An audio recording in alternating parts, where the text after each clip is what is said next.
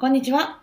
本日も皆さんからいただいたご質問にお答えをしていきます。鈴木さん、よろしくお願いいたします。よろしくお願いします。今回はですね、人生相談が届いております。うん、人生相談。学生のね、ちょっと若き悩みに答えていただきたいんですけれども、質問はこうです。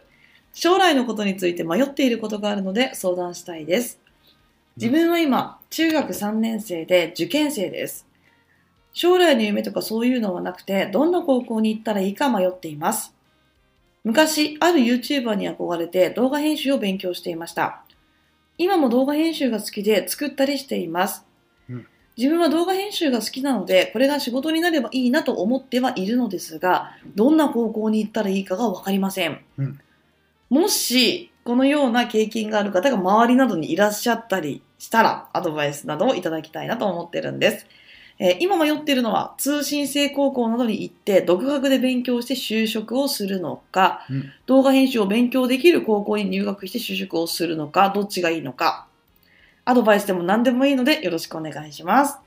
というですね、若き、ね。ねえ、方からのご相談、ちょっと私は嬉しいんですけれどえ。も、もうこれはね、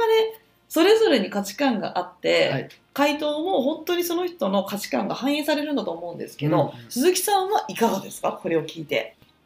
これはですね、この質問の方が動画編集でどういうふうに仕事をしていきたいかによります。うん。うん例えばこの動画編集でまずお金を稼ぎたいと。楽しいし、それでお金もいただけたら最高だよねっていうのであれば、独学で、通信制高校に行って独学で学ぶっていうことをするのが、稼ぐためには一番最短距離でお金を得ることができます。うーん、あ、そうなんですね。はい。はい、はい。で、逆にですね、しっかりと映像を学んで、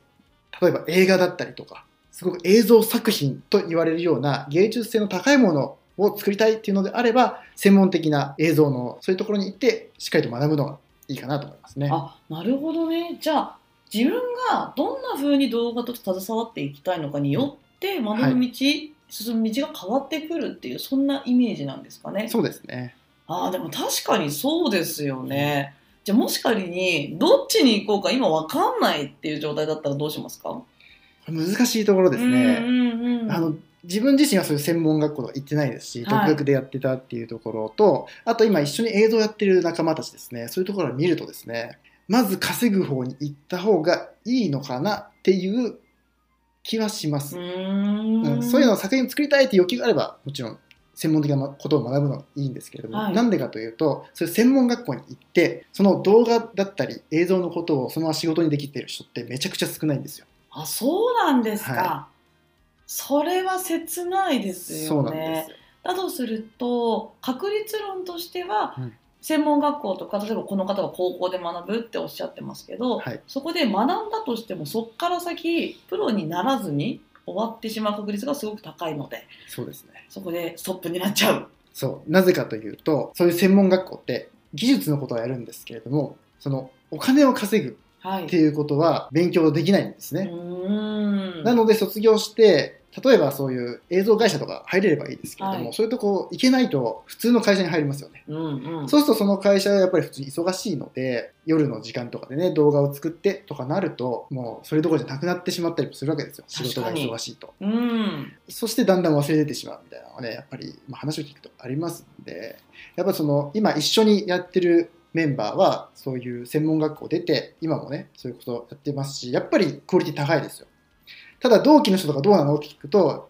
今でも映像やってる人少ないとかっていうね、話がやっぱ聞きますんあでね。ーもうこれまさに現場のね、はい。声ですね。おすすめとしてはじゃあ稼ぐ力を身につけていった方がはい。動画制作者としてもずっと活躍するだろうしそうですね。でまあ思うんですけどそういった世界から離れちゃったらもう戻ってこれないじゃないですか、それってすごくもったいないですもんねはい。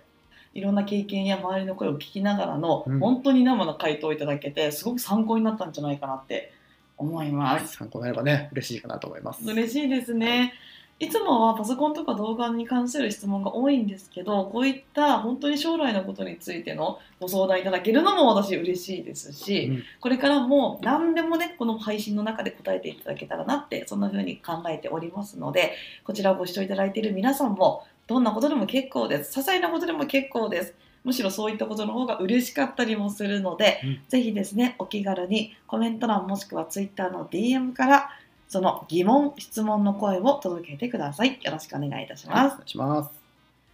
それでは本日の配信は以上になりますご視聴いただきありがとうございましたありがとうございました。